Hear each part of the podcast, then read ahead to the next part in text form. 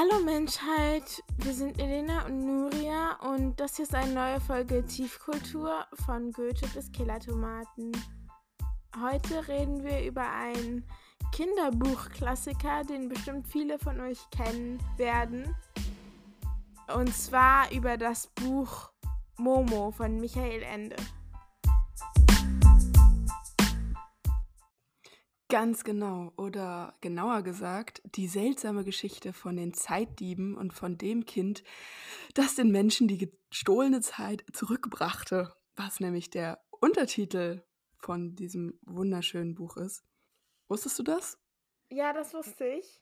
Steht das auf deiner Ausgabe drauf vorne? Das weiß ich ehrlich gesagt nicht. Ich habe so eine gelbe, ganz alte Ausgabe, aber die habe ich nicht gelesen. Ich habe es als Hörbuch gehört. Aber ich weiß noch, also ich wusste das. Hm, aber ich, okay. ich weiß nicht so genau, woher. Ich denke also, mal, das steht dann da drauf. Ich bin ziemlich sicher, dass ich es nicht wusste. Äh, meine Ausgabe ist auch relativ alt. Die ist nicht direkt gelb, aber so sepia-farben, würde ich behaupten. Ist das, könnte vielleicht sogar dieselbe sein. Aber ich habe es auf jeden Fall erst bei der Recherche gelernt, dass das gute Buch einen Untertitel hat. Ich weiß nicht, ob das meine Dummheit war oder ob der einfach ein bisschen untergegangen ist in den 50 Jahren, die das Buch jetzt schon existiert. Es ist nämlich tatsächlich dieses Jahr 50 Jahre alt geworden. 1973 ist es erschienen. Das wusste ich nicht. Ich kann mir aber auch gut vorstellen, ähm, dass es bei uns gerade so verloren geht, weil, also der Untertitel, weil ich weiß nicht, ob das dir auch so geht, aber ich verbinde Momo nicht nur mit dem Buch, sondern auch mit der ähm, Kika-Serie. Die, oh, ja. die sehr lange nach dem Sandmännchen kam. Und irgendwann Stimmt. dann nicht mehr. Es gab ja. so, ganz kurz gerade anderes Thema, aber es gab so Sendungen auf Kika, die so 50 Mal wiederholt wurden, so Yakari oder so.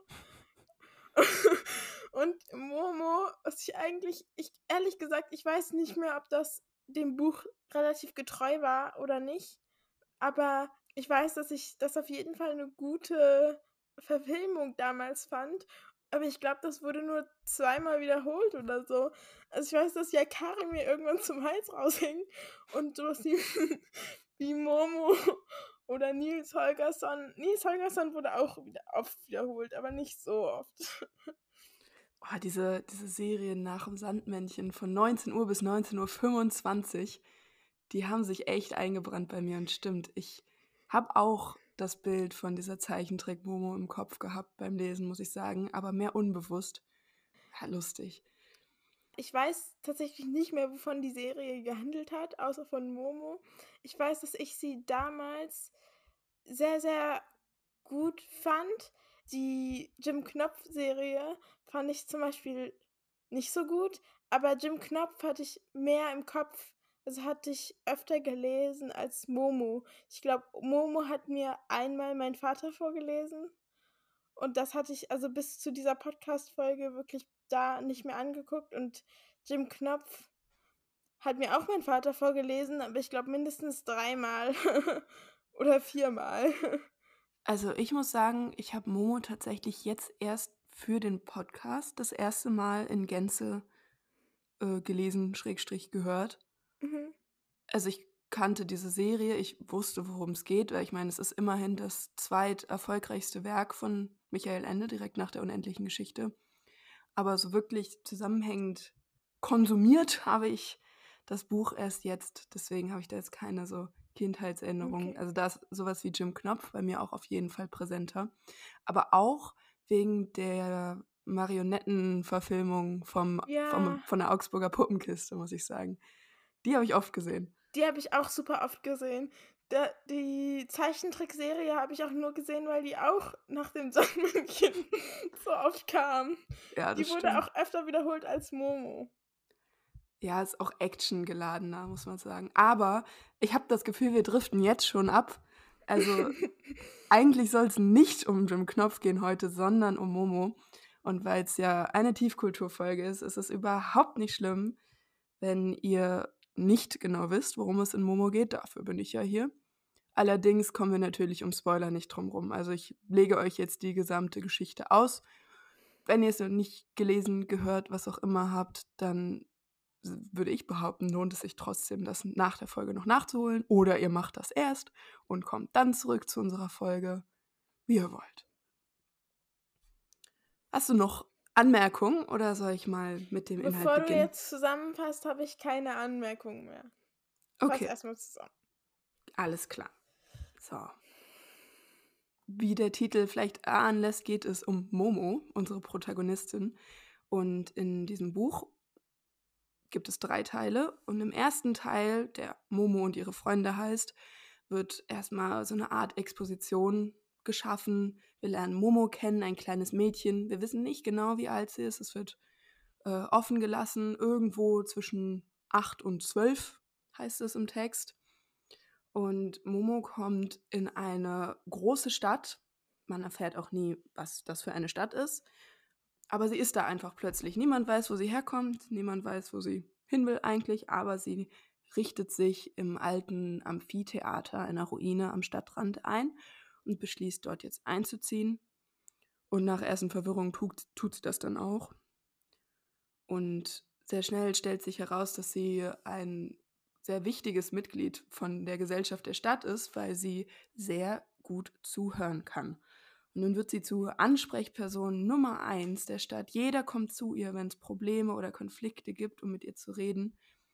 Aber nicht nur das, sie regt auch die Fantasie der Menschen an. Das heißt, die Kinder der Stadt kommen zu ihr, um mit ihr zu spielen, weil sie das Gefühl haben, dann einfach besser spielen zu können.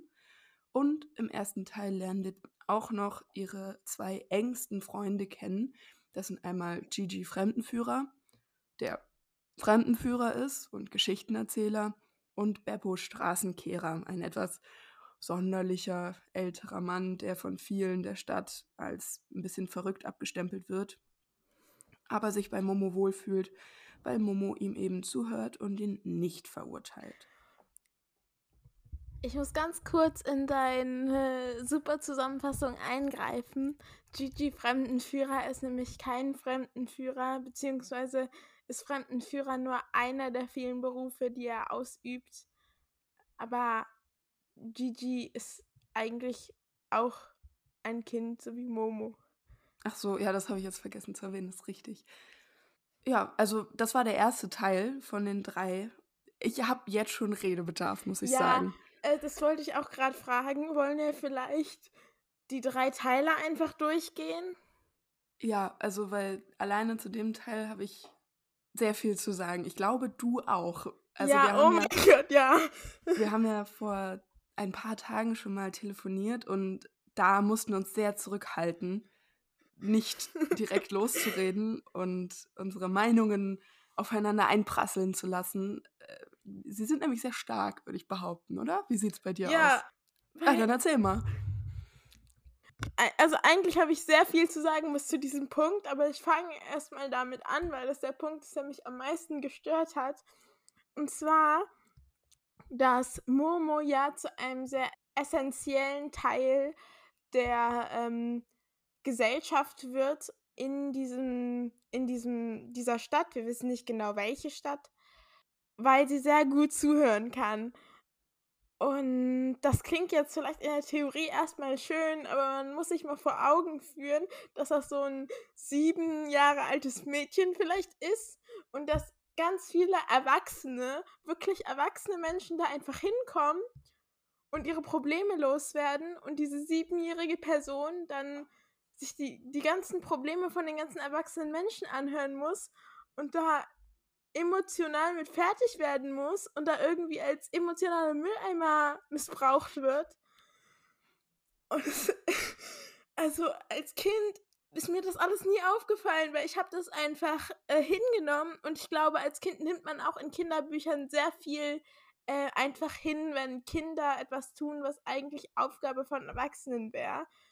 Aber ganz ehrlich, wenn irgendwelche 60-Jährigen Männer und Frauen sich zu einem Kind setzen und dem erzählen, wie scheiße deren Leben ist und wie die sich mit dem, mit ihrem Freund, dem Wirt, gestritten haben und das damit fertig werden muss, das ist nicht okay.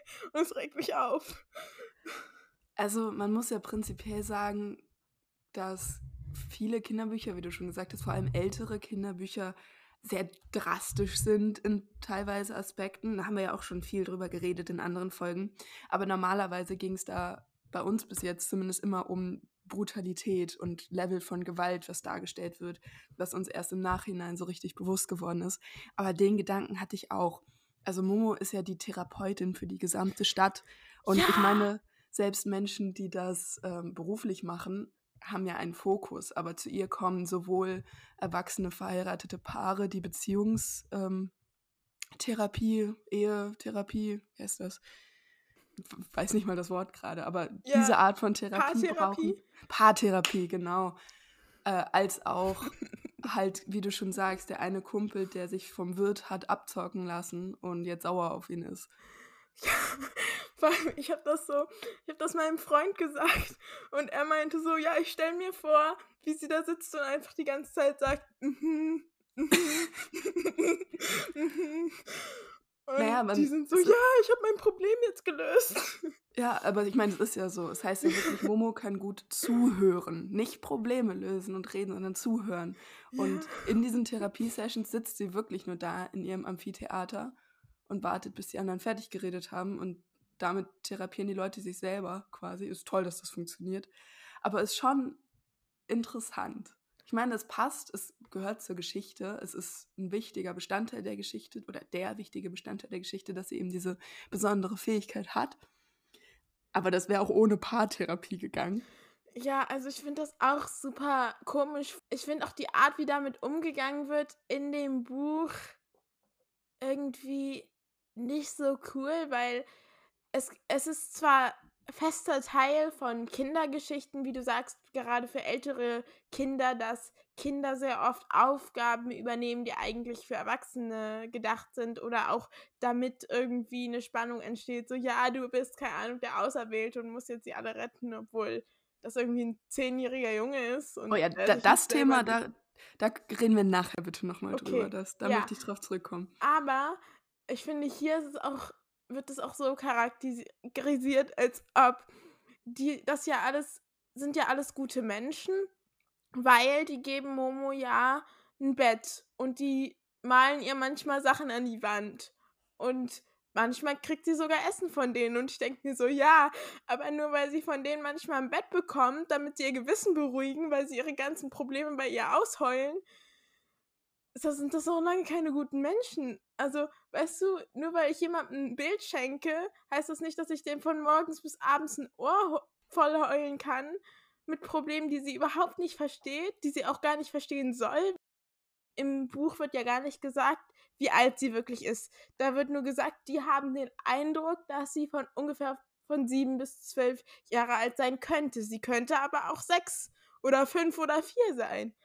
Oder 15. Man weiß das ist es auch halt interessant, nicht. man weiß es nicht, weil Kinder ja. zwischen 7 und 12 ja alle sehr gleich aussehen.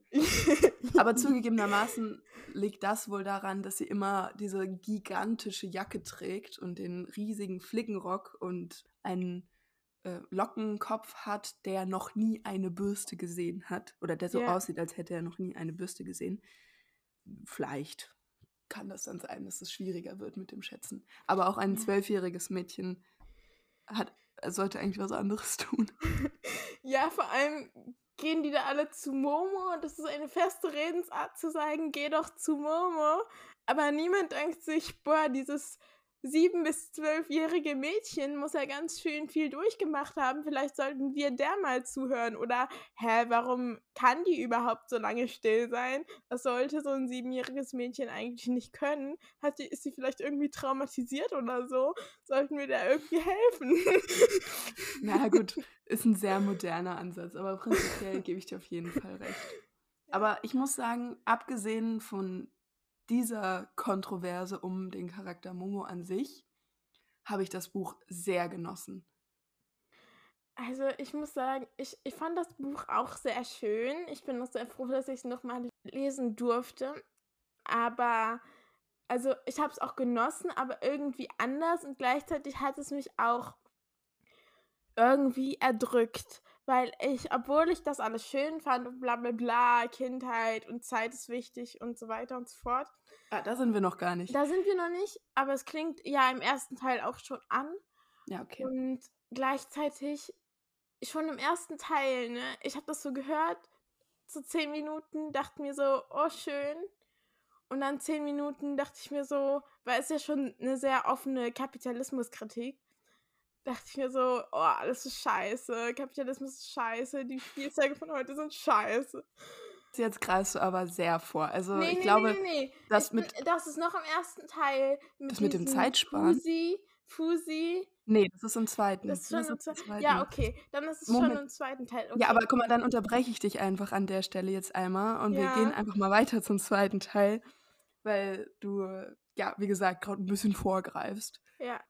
Okay, der zweite Teil heißt dann nämlich Die grauen Herren. Und der beginnt mit eben dieser Szene, die du gerade angesprochen hast. Oh, stimmt, hast. ja, das zweite Teil, okay. Mit ähm, dem Friseurmeister, wie heißt der, Fusi?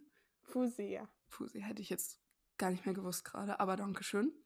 Der halt in seinem Friseursalon ist und ganz normal arbeitet und dann Besuch bekommt von einem grauen Herrn, ein Mann in einem grauen Anzug, der irgendwie insgesamt einfach grau ist und graue Zigarren raucht und der sich als ein Agent der Zeitsparkasse vorstellt.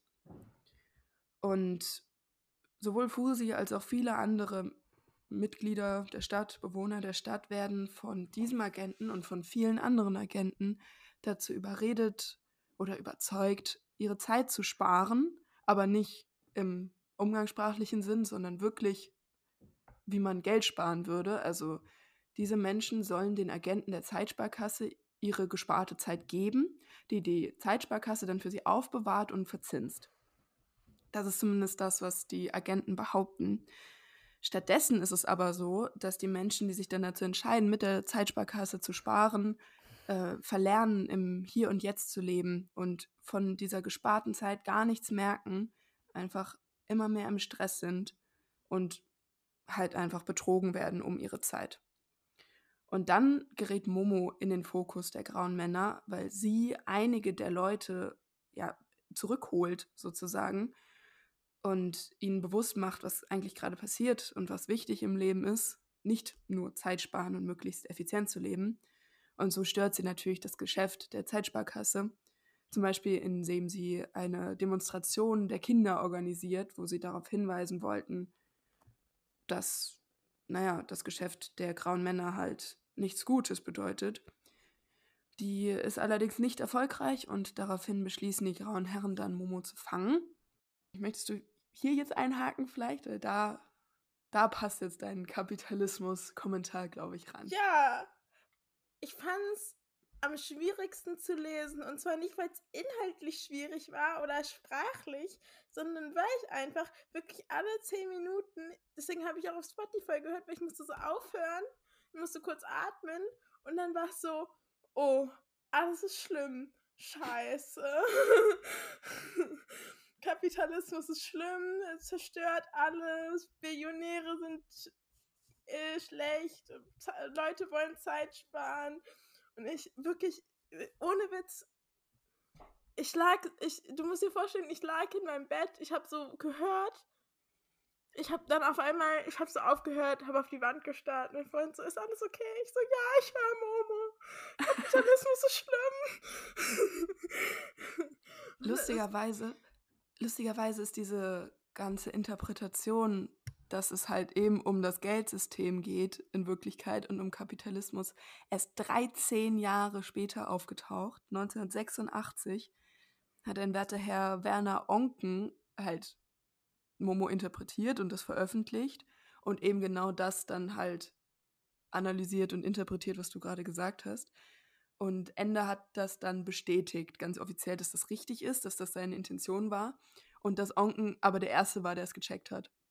Was ich ein bisschen erstaunlich finde, muss ich sagen. Finde ich auch. Ich kann mir vorstellen, dass er der Erste war, der es aufgeschrieben hat, aber ich finde, dass das wirklich sehr, sehr offensichtlich formuliert ist, gerade weil du eben dieses, also du brauchst ja nicht mal um zu interpretieren, dass die Zeit für Geld steht, weil es ja weil es ja wirklich ähm, auch so suggeriert wird. Also wie verbringst du effizient deine Zeit, indem du arbeitest? Und es wird gesagt, ja, die Leute von den, die Kinder von den Menschen, die Zeit sparen, die hatten schönere Spielzeuge, aber mussten sich dann halt auch nichts mehr vorstellen.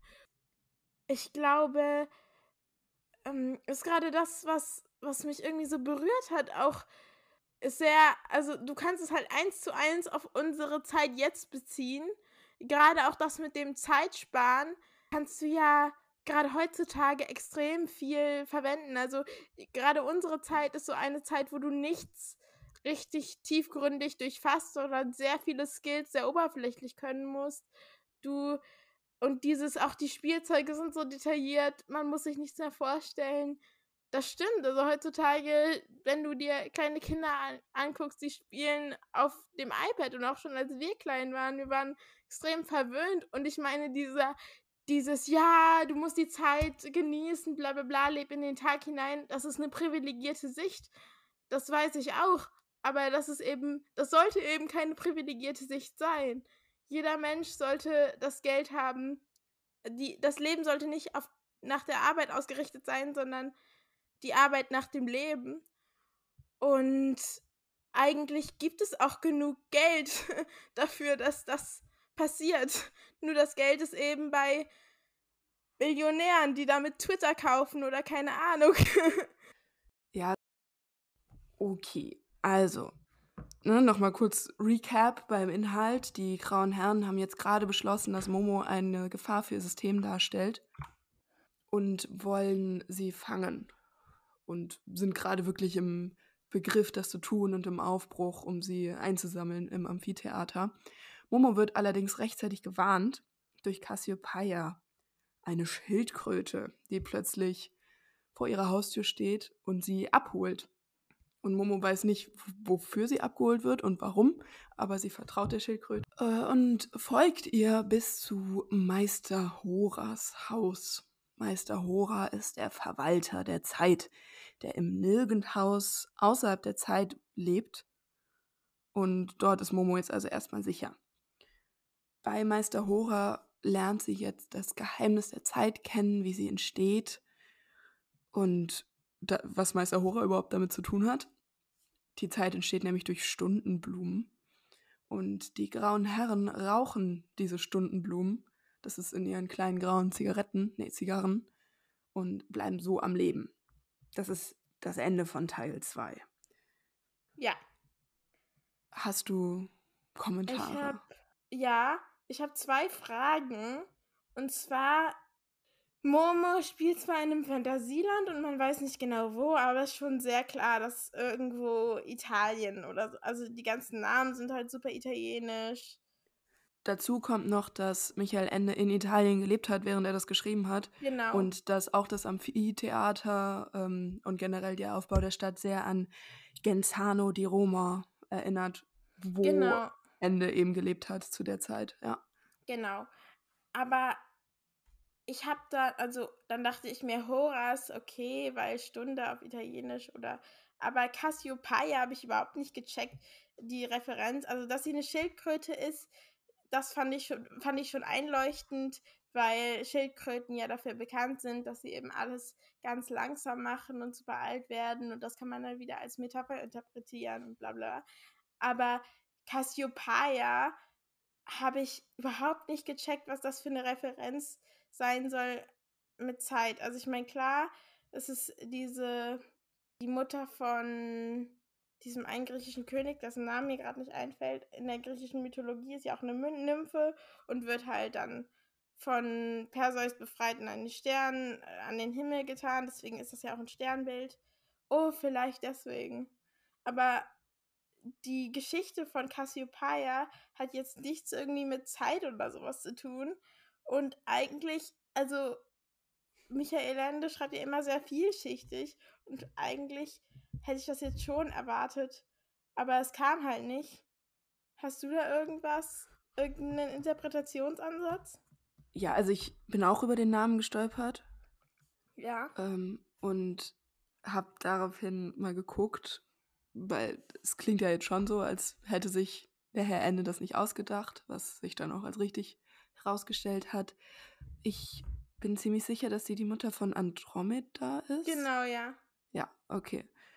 Aber nee, also diese Story mit den Sternen und dass sie dann halt da quasi ein Sternhimmel gepappt wurde, als sie gestorben ist und so. Das, ja, okay, Sterne sind zeitlos, sind immer da, vielleicht.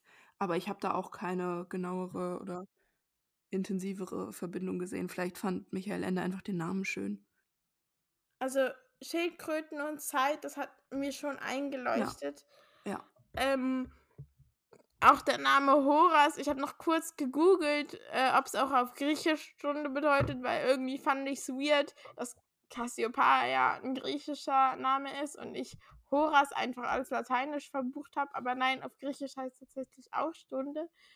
Und aber es ist beides Griechisch und ich also irgendwie hätte ich mehr von der von dem Namen erwartet. Ich habe halt sehr lange darüber nachgedacht, weil eigentlich bei allen von Michael Endes Geschichten so jedes Detail sehr vielschichtig ist. Und gerade dieser Name ist ja schon so angelegt, dass man drüber stolpert. Aber irgendwie habe ich da drin jetzt nichts gefunden, was ich krass also, fand. Also, was ich gefunden habe, war ein, ein Text von Michael Ende, ja? über Schildkröten. Ja. Weil Schildkröten sich irgendwie durch seine Werke ziehen anscheinend, was mir jetzt selber nicht so aufgefallen ist. Aber in vielen seiner Bücher kommt anscheinend eine Schildkröte vor. In welchem ähm, Bild kommt da noch eine Schildkröte? In welchem Werk kommt da noch eine Schildkröte vor? Also er nennt hier nur die Namen. Und zwar ja.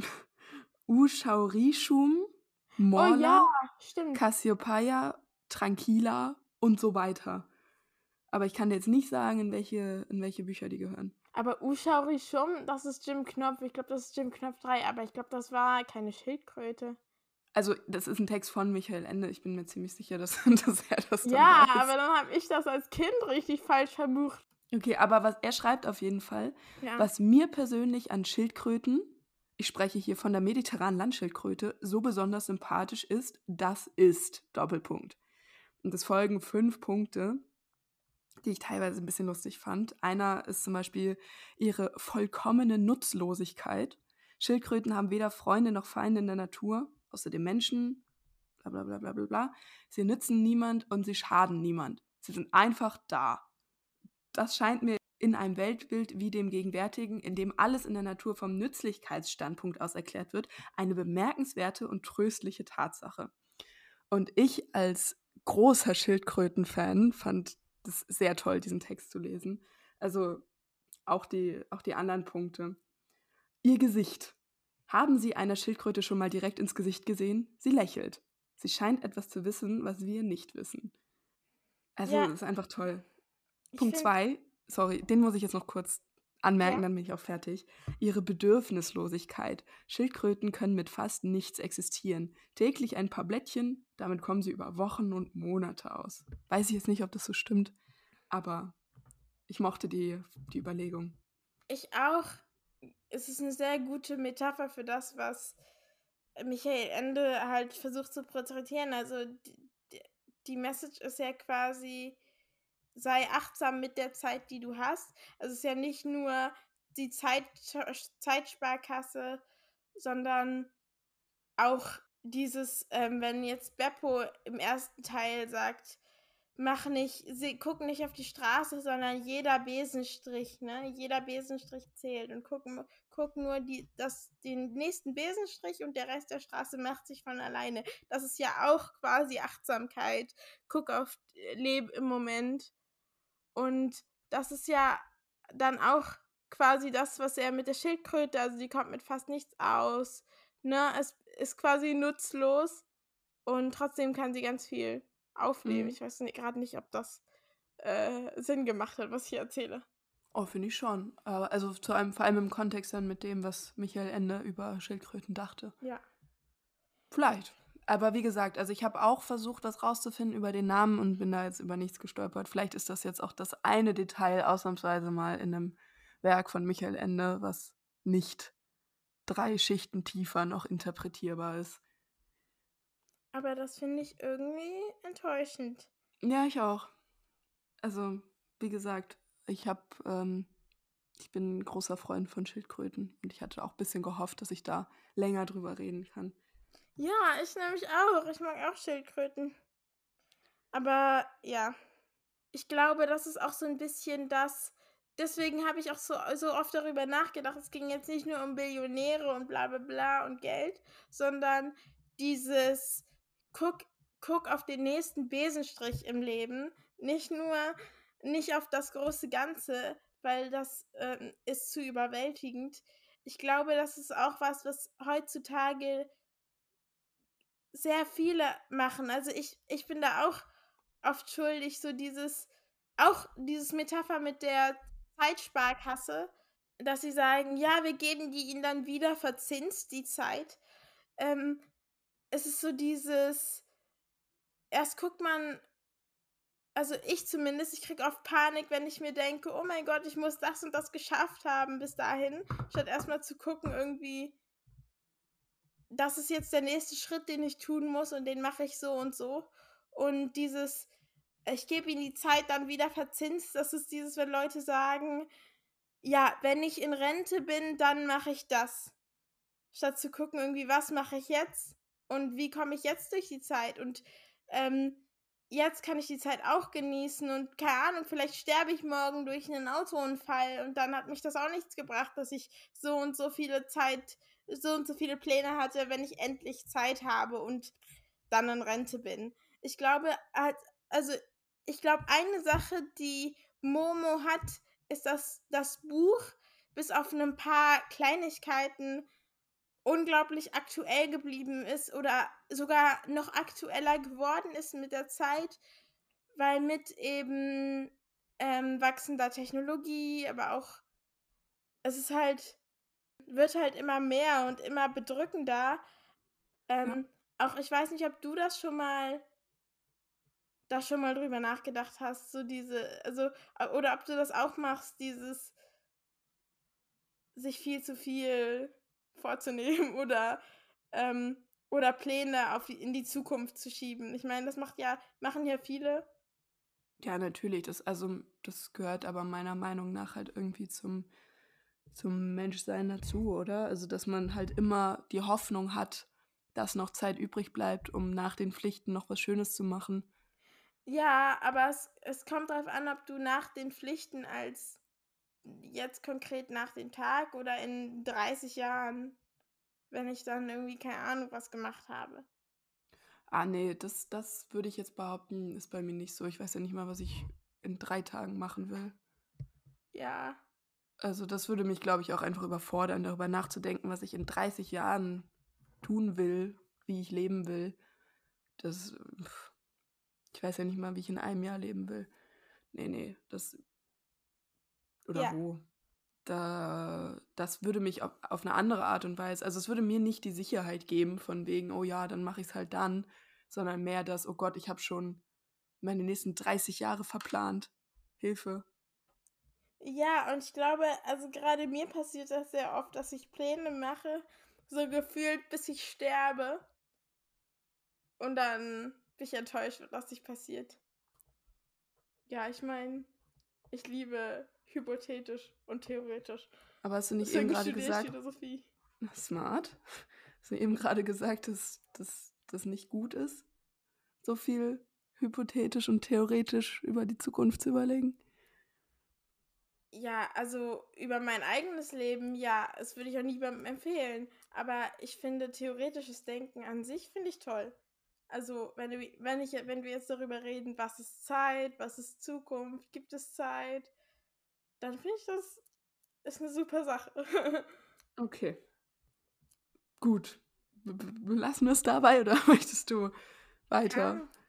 Darüber habe ich auch viel nachgedacht bei Momo. Ich, ich schwöre, dieses Buch hat mir so einen Kopf, Kopfschmerzen gegeben, weil ich die ganze Zeit mir auch so dachte, was ist überhaupt Zeit? Also nehmen wir jetzt den physikalischen Begriff von Zeit, wenn du jetzt, keine Ahnung, die Relativitätstheorie dir anguckt in Abhängigkeit vom Raum oder einen philosophischen Zeitbegriff und dann ist die Frage, existiert Zeit überhaupt? Sparen wir etwas, das gar nicht existiert?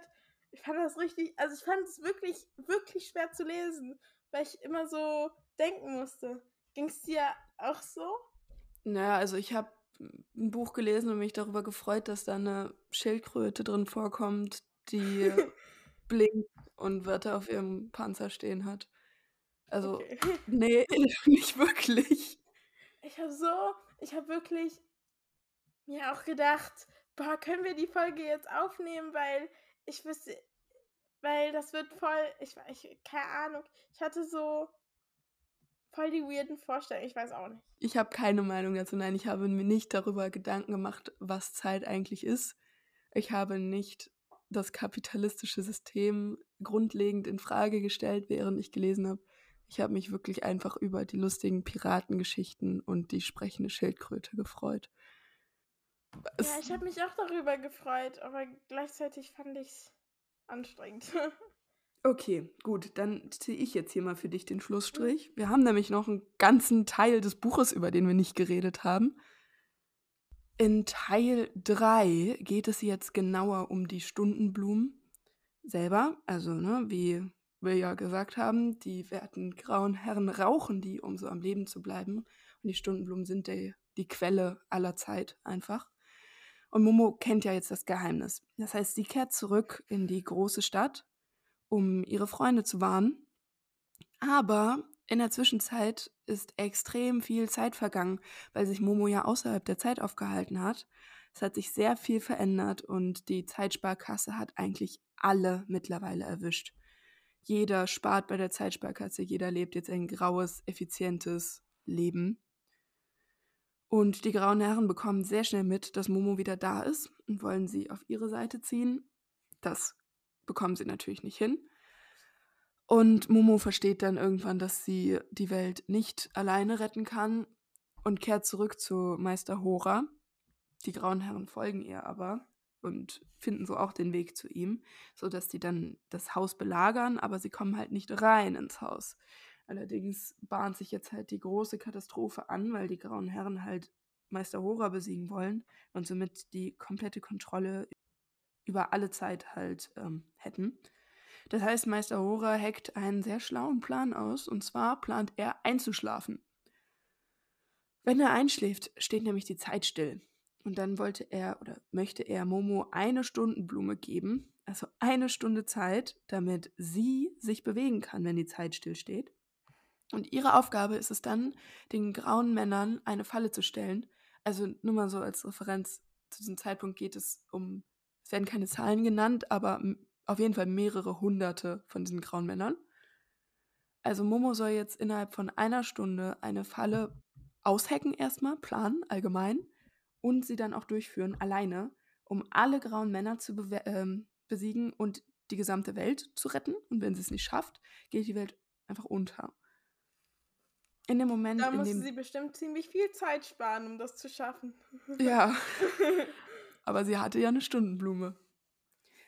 Als die grauen Herren jetzt mitkriegen, dass Meister Hora eingeschlafen ist und die Zeit stillsteht, kriegen sie Panik, weil sie halt ja nur von den Zigar Zigarren leben und sobald die aufgeraucht sind, würden sie sich einfach auflösen. Das heißt, alle fliehen jetzt und müssen zurück zum Hauptquartier, wo sie halt ihre Stundenblumenvorrat haben. Und dann bricht eine richtige ein Purge los. Alle wollen sich gegenseitig umbringen von den grauen Herren, um halt selber überleben zu können. Und durch Lose ziehen oder Zufallsprinzip reduzieren die grauen Herren dann einfach selber ihre Anzahl auf sechs, weil sie immer abzählen und dann immer sagen, gut, alle Leute mit einer ungeraden Nummer, nehmt eure Zigarren aus dem Mund, ihr sterbt jetzt. Und das ziehen die durch. Dann sind also noch sechs übrig und Momo schafft es tatsächlich, die Tür zur Vorratskammer zu schließen, heimlich, logischerweise, sodass die letzten sechs grauen Herren sich dann auch auflösen. Momo gewonnen hat und die gesparte Zeit aus der Vorratskammer zu ihren rechtmäßigen Besitzern zurückkehren kann und alles ist gut und alle freuen sich und alle haben Zeit und können jetzt wieder spielen. Ja. ja. Ich hatte gerade irgendwie so voll die äh, Eingebung, und zwar habe ich mir ich, gerade zum ersten Mal wieder den Hor ähm, Hora aus Ki der Kika-Serie angeguckt. Und er sieht mega aus wie Michael Ende. Echt? Hast du das? Ja, guck dir den an. Er sieht mega aus wie Michael Ende.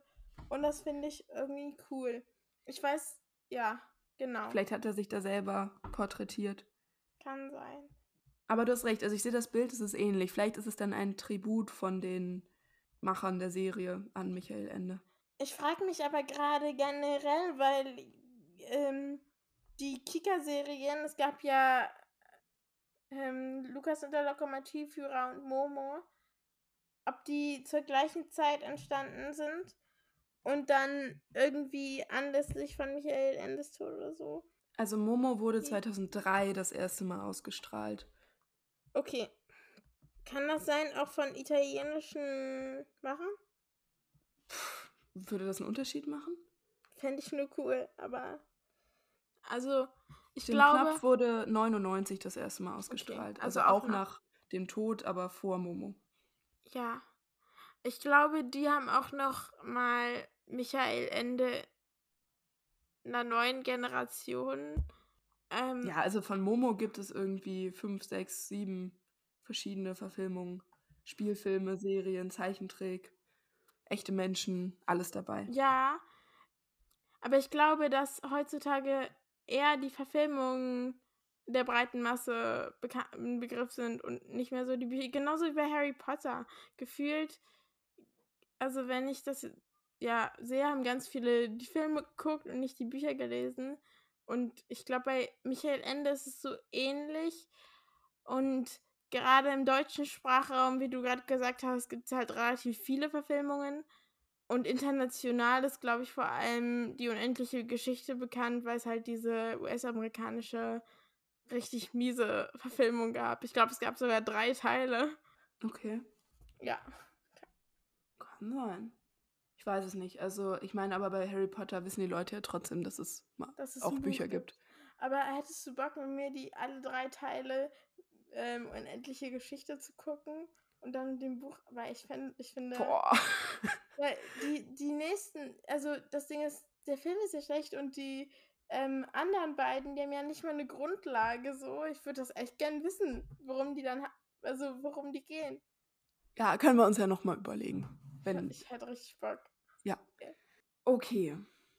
Ja, das war Momo. Das war intensiv. Boah, ich habe nicht damit gerechnet, dass ähm, unsere Diskussion über dieses Kinderbuch, wobei offiziell ist es kein Kinderbuch. Also Michael Ende sagt selbst, er sagt selbst, er schreibt nicht für Kinder, er schreibt für jeden, der möchte. Auch Kinder. Also sie sind geeignet für Kinder, aber nicht explizit nur für Kinder. Ja, gut, aber es passt auch zu dem, also es passt auch dazu, dass gerade in dem Buch auch er Kinder quasi genauso ernst nimmt wie Erwachsene. Es wird auch nicht zu ihm passen, etwas ja. nur für Erwachsene oder nur für Kinder zu schreiben. Ja. Ja. Am Ende dieser Folge haben wir natürlich noch ein Wort des Monats für euch.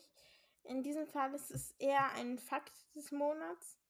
Und zwar geht es um den Autor des Werks von Momo. Wir haben ja seinen Namen schon oft erwähnt. Der heißt Michael Ende. Sein voller Name, und das fand ich ziemlich witzig, ist aber Michael Andreas Helmut Ende. Und das finde ich einfach cool. Wir, mir ist gerade aufgefallen, wir ähm, stolpern oft über Mittelnamen von Menschen, mit denen wir nicht rechnen. Ne? Also wir haben auf jeden Fall schon mehrmals irgendwie uns daran aufgehangen, dass das zweite oder Drittnamen von Autoren vor allem einfach nicht bekannt sind.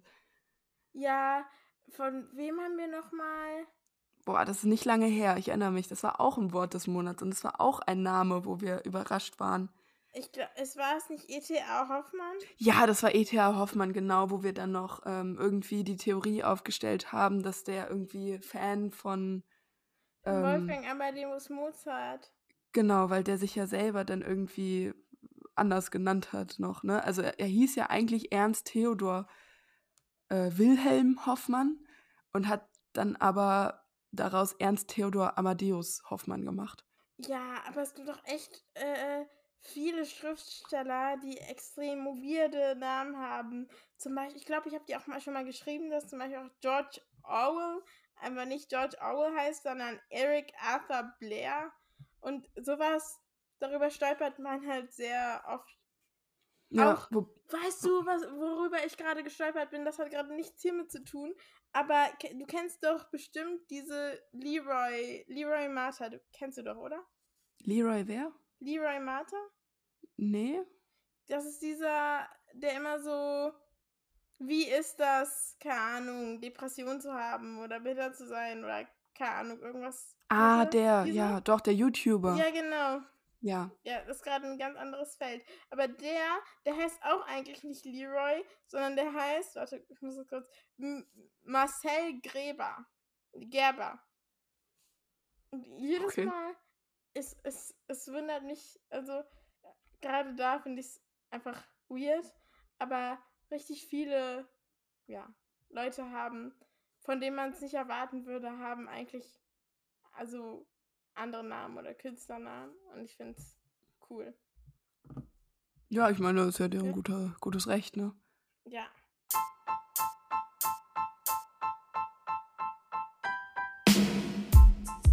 Okay, dann möchte ich mich bei euch bedanken dafür, dass ihr wieder bis zum Ende dran geblieben seid.